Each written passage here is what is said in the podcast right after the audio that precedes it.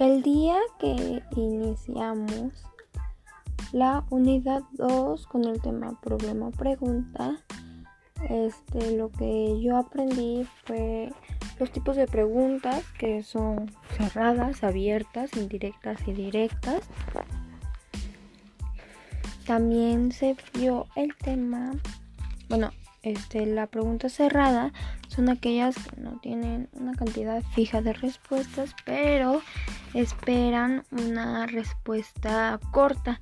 Las abiertas son las que permiten obtener más detalles profundos de la respuesta. Las indirectas son las que están diseñadas para despertar capacidad de pensamiento en otros o crear una atención en un público y las directas este, es aquella que va dirigida hacia una persona en específico. También las expresiones indicadoras, que son indicadores de conclusión, que son luego por este, por lo tanto, por estas razones y expresiones, lo que significan expresiones indicadoras. Ese no está completo ya que la segunda parte no fue enviada.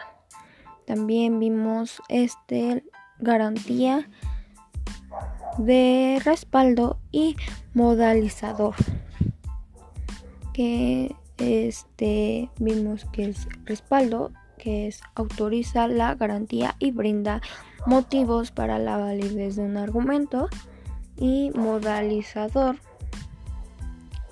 son un tipo de palabras en especial o una clase de oraciones.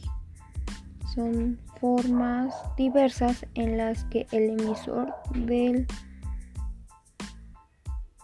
introduce su del algo dice no está mal mi letra.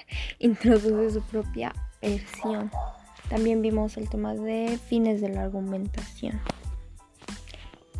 Y eso fue lo que aprendimos el día que iniciemos la unidad 2 y también nos dejó un trabajo de telaraña que esas no las tengo en la libreta, las hice en computadora.